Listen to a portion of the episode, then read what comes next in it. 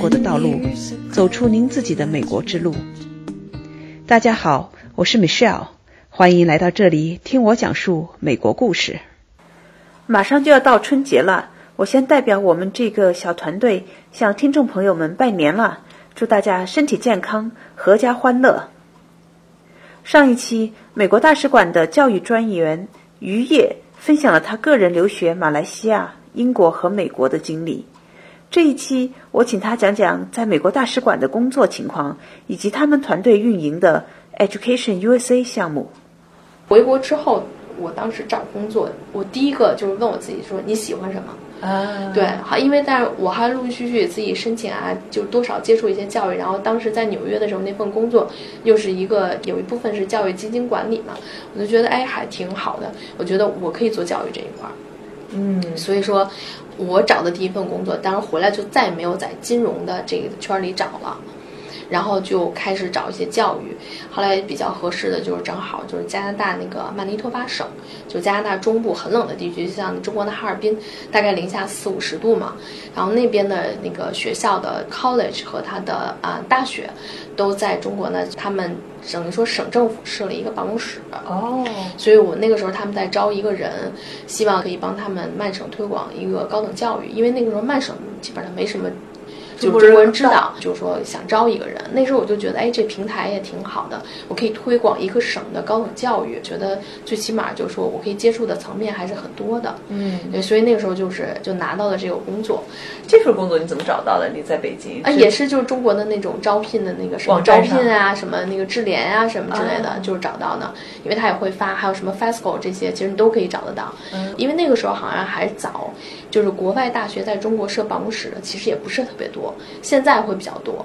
对，所以说啊，我找着这个之后就开始就是说两边跑啊，就大量的出差呀，然后来推那个加拿大的这方面的教育，然后也接触到了很多的这个圈子的人，然后像跟加拿大使馆呀等等的这种工作上的合作也比较多，对，所以这也就是引导到我之所以能找到美国使馆这份工作，也是因为我看到嗯加拿大使馆的有工作人员来转发了一个。所以那个时候我对我的这个工作还是挺满意的，我工作了大概可能有快三年吧，嗯，也没有想去说要再去跳工作，然后只不过是看到了之后，当时就想了一下，说因为我毕竟是美国大学毕业的，我没有在加拿大就读过，其实有的时候我自己，即使我后来工作嘛，就每年固定都去加拿大，我还是自己觉得有点底气不足，因为 毕竟没有真正的去受过教育，就是说你还是觉得啊，做美国最起码我可以。跟别人分享我的这个经历，而且自己是了解的，在最后一刻要截止的时候就申了这份工作，然后最后就是就来了使馆，就很正常很顺利的，就是到了这一步，来跟别人分享美国的这个高等教育的这个价值，从我的这个角度。其实我们又跟学生鼓励的是自己申请，嗯，对吧？然后我们又说你要知道你自己喜欢什么。其实你会发觉，我最后工作的定向也是定在我喜欢的方向。要不然的话，我觉得无论你是上学也好，你是工作也好，其实对你来讲是一很大的一个折磨。我所以这就是为什么我们一直都说，就是家长不要去迫使孩子去选择一个专业。或者是一个领域，因为你永远都不知道你孩子的潜力是在哪里。对，而且他的人生经历会更丰富的同时，他会做出他自己的一个选择。你觉得是经济类，最后你现在做的事情都是教育没有关系。对，实际上我们也能看到很多美国的，比如说尤其是文理学院的招生官啊，因为他们学的也比较广，你会发觉可能是学某一个专业，最后完完全全做了一个不相关的。但是实际上你问这些人，他一定是他喜欢这个工作。他愿意去做的，对，所以说这个美国教育的话还是很灵活的。我还记得那个我面试这个工作的时候，就是说这边的那个外交官嘛，那个负责教育的，他还问了一个，他说：“你觉得美国留学给你带来最大的改变，或者你印象最深的是什么？”我记得当时我好像想了一下，我我就说你自信吧。我说我觉得这个教育的体系和整个的社会环境会让你觉得你可以试着去做一些你自己不熟悉的事情。然后我努力愿意去把它做好，这种就是 motivation，或者说这种 confidence，是我觉得真的是出国留学，尤其是是在美国的这个留学经验里面是不断被加强和丰富的。嗯，这个的话，我觉得因为我本身去过英国，也去过马来西亚，然后还去过欧洲国家旅游，所以我觉得啊，这个美国的这个高等教育的优势是真的是不可以替代的。其实，因为我们每次对外宣讲的时候还是很谨慎的，尤其是在当着其他国家的教育专员的时候。但是说句实话，自己个人感受是非常强大，是真的是不可替代的一个一个过程。嗯，对，嗯，所以我们就是还很高兴，现在是推广的是美国的高等教育。跟你个人的这个认识、你的价值观各方面也是相对一致的，嗯，对，呃，至少你不是背着自己的良心在说一些对对吧？自己都不相信的话。因因为我嗯看过一个调查，他就说，全世界就是说真正满意自己目前工作内容或者工作状态的人的群体，可能只有百分之十。嗯，当时我看着这个的时候，还说，哎呀，还好我是那百分之十。对，最起码你每天在做这个工作的时候，你每天睁眼的时候，你想你要上班的时候，不会觉得啊，我又要上班了。就是那个时候，我记着我在那个 United Healthcare，因为那时候要做数据分析嘛，就是我是我们组做数据分析的人，然后我做完的数据分析，他们每天会发到各个工作人员，他们依据你做出来的数据结果来评估，因为它实际上是保险公司，嗯，比如劝微软来买我们的保险，那我就要给你证明你所有的员工的保险的，比如说他看的医生和他的要去的医院是在我们这儿最大的 coverage，嗯，对，所以我是做后台这个分析。有的时候白天起来的时候，你就想，哎呀，今天我又要去做这个，你就会觉得啊，真的看来你不是一个喜欢数字的人。我的确不是一个喜欢数字的人，对。当时学经济的时候，学这个专业的时候，你有这感觉吗？专业的，时候，我的确觉得这个过程是痛苦的，但是可以完成。我是读 MBA，、嗯我读两个专业，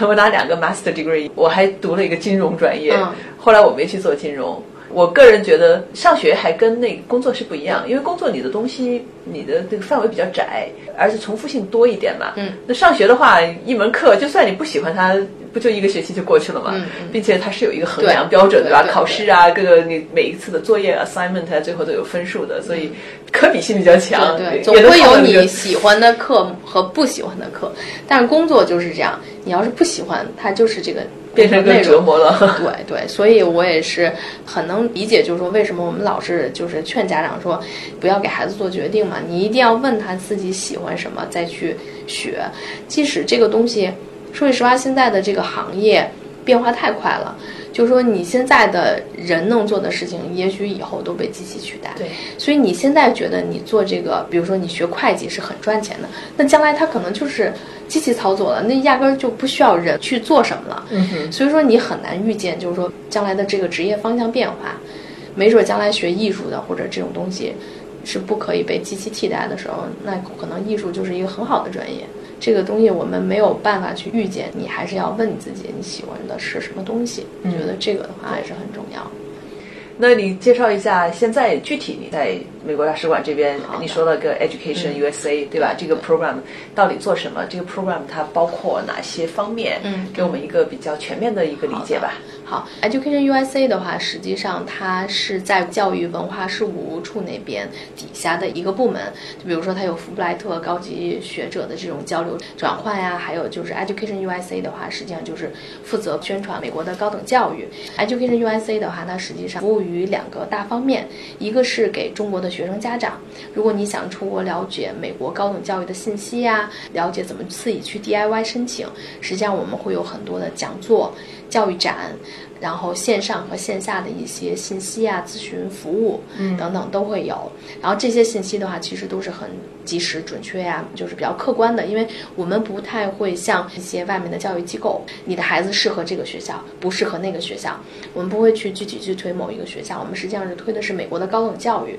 嗯如果你想了解美国的，比如说具体一个一些学校的情况，我们其实会让学校的招生官和学生就是直接面对面的去交流。呃，这样的机会比较多，因为每年的话，各个学校的招生官都会来中国，所以我们会邀请招生官来做一些讲座。学生和家长的话，实际上你是可以直接面对学校去问问题，然后去了解一些比较真实的信息。所以你们会组织这种活动？你比较了解我，你说你关注使馆的网站，嗯我们大概一个月实际上都有大概四到六场，有的时候高峰期大概八九场的讲座。我们在今年三月份的话，我们已经大概有将近快六十所的美国大学注册教育展来参展，跟中国学生来见面嘛，就是各种大学、社区学院、文理学院、私立、公立，美国各个州。所以说这个的话，本身我们对大学也不收费，然后学生家长也不收费，所以就是一个平台来给你提供信息。同时呢，我们也服务于美国大学的校方。如果大学想了解中国市场的招生啊，然后就是他们想去哪儿能遇到比较好的学生啊，合适的学生，所以我们也会提供一些信息。就是说，我们所有的服务、讲座等等，都是对于大学校方和中国学生家长全部都是免费的。哦，所以你们是中间的这个桥梁，你搭出来这个平台，对，一面是中国的学生和家长，另一面是国外的大学大学的校方，对，可以让双方进行这个信息的交流，对，找到 match。对对对对，实际上就是说，我们跟学生说，你不要光去看排名，因为真的美国的排名非常的多，呃，不论是商业机构。出的还是学校的，比如说区域性的这种，它实际上都很难涵盖一个学校全方位的一个评估的一个教育水平。所以说，我们都说的就是说，你还要去了解一下，比如说你要知道你自己，你是比较看重地理位置啊，还是学费啊，还是教育质量啊？看重地理位置，我相信你了。还是还是比如说你想读 PhD，想跟某一个很有名的教授做研究，或者说你比较看重一些研究设备啊、环境啊等等。所以说这个的话，你要很充分的去。了解你才知道去问什么，而不是只是说你的学校排名是多少。其实排名再好，对于你的孩子来讲，可能并不意味着什么。所以说，我们大概就是给学生家长提供这种信息。我的两位同事，他们也会跟你聊到，比如说针对于家长，我们有家长俱乐部，我们还会有针对于学生来体验美国的这种小班式的教学，我们还有很多的 workshop。那我们还有一对一咨询。现在的话，中介他们很多的咨询啊，就也都是比如收费的，希望能给你签约。然后我们的及时咨询的话，也是在工作有可能的时间内，给学生家长来解答他们自己想问的一些，就申请当中的一些困惑。嗯，所以说我们的服务方向其实类型还是非常多的。嗯，我们同时还会去到那个高中或者大学做巡讲。我们办公室的话，北京这边有八位同事。因为每年的话，现在随着学生的留学数量的增加，其实从两年前吧，我们已经开始在各领馆，基本上现在是上海、沈阳、广州、成都，我们这个四个领馆都已经有当地 base 在领馆里面的工作人员，就是全职的教育专员来讲那个出国留学。比较学生出国数量来讲，以及我们办公室的工作人员人数来讲的话，实际上是肯定是没法覆盖的，但是也是能在工作范围内吧，尽量给大家提供一些比较准确的一些信息。因为现在现在市场上，比如说网络上，你能搜到各类的信息。对。问题在于，就是说这些信息的准确性到底是有多大？因为我们也怕家长，就像我刚才说的，孩子觉得他去了纽约市，实际上他去了纽约州，这个也是被中介误导的。到那儿之后，其实非常不满意，落差非常。大，所以我们也会发觉一对一咨询的有很多家长来，他实际上是拿着中介给他的某一个名单，然后来问我们，你觉得这个东西可不可信啊？是不是这么回事儿？其实家长是不确定的，但是呢，他又不知道应该怎么去找到一个途径来去获取最比较准确的信息，所以说我们也是尽量去宣传 Education USA，希望能更多的家长来了解。嗯，因为像我当时出国的时候。我是不知道有 Education USA，否则的话，我肯定还是按照那个五部曲来申请大学。那时候没有五部曲，那时候就是一部曲，知道我要去哪儿，然后就开始搜学校，对吧？所以说很简单。但是其实如果有人给你总结出来的这些信息，然后自己试着去做的话，还是可以做成的。对，你要有那个信念去做嘛。我比你更早哈，我们当时申请的时候。都是朋友啊、同事啊走过这条路的，然后问了问怎么走。我们当时考 GMAT 嘛，嗯嗯，用的教材都是同事传下来的。对，那会儿啊，就像你刚才说的哈，并不知道里边它的 structure 啊，一步一步要怎么走，但是自己也摸索也能摸索出来。嗯，那现在信息更多了，更丰富了，很容易找到，很容易找到。像我们北京美国中心，我们在这个地方，它是一图书馆。这样外面的话，它放了很多美国大学申请的书，嗯，然后网站呐，什么那个电脑，我们这边都有提供，所以学生可以随时来花时间去自己学习，都是可以的。所以这个关键不是在于信息有没有，信息都在那儿呢，只是你自己是不是勤奋。对你愿意不愿意花时间去学习？说实话，你到了美国之后，还是要你自己去做所有的事情。嗯，所以在国内自己花点时间把这方面的能力给锻炼出来，也是个好事儿哈。对，其实你看刚才我讲的我自己的这个过程，就是你做一点儿，然后你会发觉哦，原来这个事情是这样，然后你再继续去做，直到你把这个事情做完。就是你会在你做的过程当中学习，然后你找到一个适合你自己的一个出路啊，或者是方式方法。我看你还是挺开心的，对 对，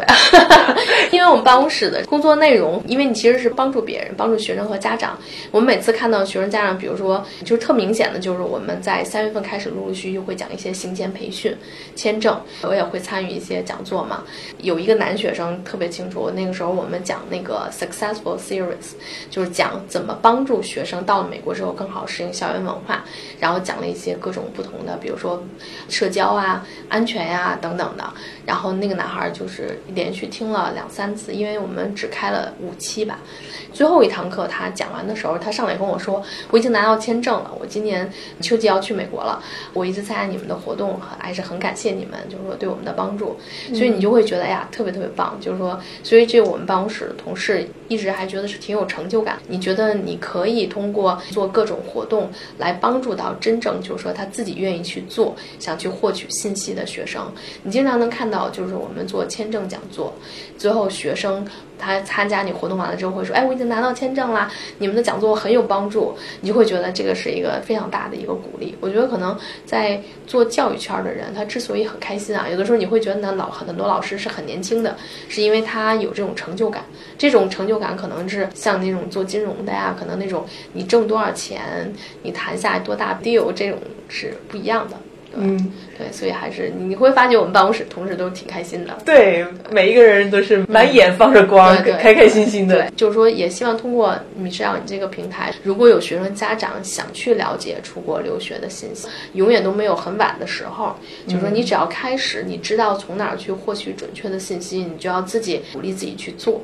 那我们的听众其实在全国各地啊，不光是全国了，全世界的哈。刚才您说到这几个有领事馆的地方，还有北京的大使馆，这是比较方便，他们可以来。当然，你们名额也是有限哈，不是说他们想来每次都能够报上名。基本上还是我们尽量开放这个，是吧？对，尽量满足大家的需求。那外地的怎么办？有没有什么线上的平台，他们能够得到讯息？我们实际上有我们自己的网站，三 w education Education USA China 都在一起，对，连在一起，中间没有那个空格。所以大家如果登录这个网站的话，你可以找到我们所有有 Education USA 办公室的联络地点、方式，然后我们所有的教育专员的联系方式都会在上面。你可以给他们打电话，你可以给他们发邮件。然后我们那个网站的话，实际上只要我们做过的活动。我们上面都会上传，就是讲师的一些 PPT，然后还有总结的一些 summary，就是把这个活动就是观众提的一些比较代表性的问题，我们都总结出来放在上面。所以说，即使你所在的城市没有我们的办公室。你同时可以同步的去更新，同时的话，我们在微信上，还有就是新浪微博上、优酷上，我们都会有视频，还有之前我们所有的发的帖子。实际上，像微博的话，我们每一周持续更新各种教育信息，奖学金的呀，某一所大学的，我们一般其实是周四的时候会讲美国某一所大学。持续更新的不同的大学，嗯，然后像我们二月份实际上是美国黑人传统月，使馆是有一个 theme 的，所以我们大概有一整个月吧，我们都会推美国的就是传统的黑人学校，就是 HBCU 的，所以我们会讲一些，就是说为什么会有 HBCU，就之所以有 HBCU 学校的一些原因在，然后他们这些学校都做了在美国大概什么样的地区。那这个学校的，比如说华人，或者说是黑人学生，啊，或者说还有各种其他的种族的学生，他的占的比例啊，专业优势啊等等的。因为从使馆官方的话，我们是希望更多的让学生家长了解高等教育的这个这个特点，然后从而丰富你的这个选择。所以我们每个月都会有不同的主题。像之前的话，我们也会跟一些大的一些机构做一些在线直播，都是取一些比较热点的话题。嗯，像我们也做过大学的面试，因为现在面试很流行。中国学生他申请的材料，有的很多，比如说通过中介包装啊什么的，他所有的学生的材料看着都很完美，很一致的完美。美国大学就很难看出来，就是 A 学生、B 学生、C 学生什么区别。所以现在就会有一些学校会要求面试。那面试的话又分很多种。比如说是在线的，或者是面对面的，或者是校友面试。但是有的时候会通过一些第三方的机构，然后通过他们来录一个视频，然后发给学校。所以说这个的话，就是说你在面对面去交流的时候，其实是很难作弊的，你很难去包装一个人。除非他把台词背得很熟练，但是你也能看得出，如果你额外的问他一个你最近读了哪一本书或者等等这些很随机性的问题的时候，他是没法回答的。嗯哼。所以说，就是我们也讲了一个，就比如说，就是给学生在线面试或者校友面试，他们需要看到，就是说学生的一些什么特质。嗯。学校是怎么通过评估面试来决定要不要选这个人？对，所以说我们也会根据就是说现在的这个市场需求给大家做一个分析。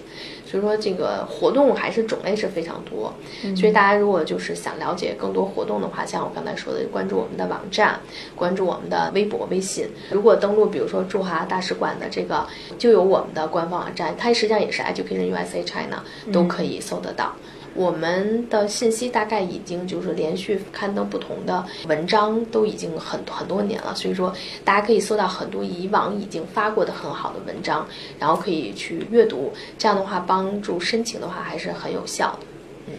非常感谢，不客气，你们做了不少事情，对 不对？大家要知道这些资源，对吧？希望通过你这个平台吧，能让更多家长和学生了解到我们的服务，都是免费的，也是很官方、很准确的。对，希望大家通过这些信息吧，还有就我们这个平台，能帮助自己，就是说 DIY 申请成。我做这些节目跟你的目的一样，嗯，我也是做这些节目，全都是免费的，但是呢，很开心，对，因为有人告诉我。挺有用的，或者说他们觉得得到一些帮助，所以我就觉得特别满足。对我还印象非常深的，上次你采访那个华盛顿大学的那个女孩子做 DIY 申请的，如果要是听众没听过的话，其实也可以再找回那个女孩子她的那个 DIY 经历。我觉得那个女孩子也真的是很有代表，还是很棒的。对你那个采访讲的非常详细，她的整个过程以及她怎么样的去整理这些材料，收集、整理、分析，对 对这些材料，很多人也告。告诉我，从听到这个女生的分享里边，他们觉得哇，这女生的这个能力还是非常强的。对，其实这个就是你自己不做，你永远不会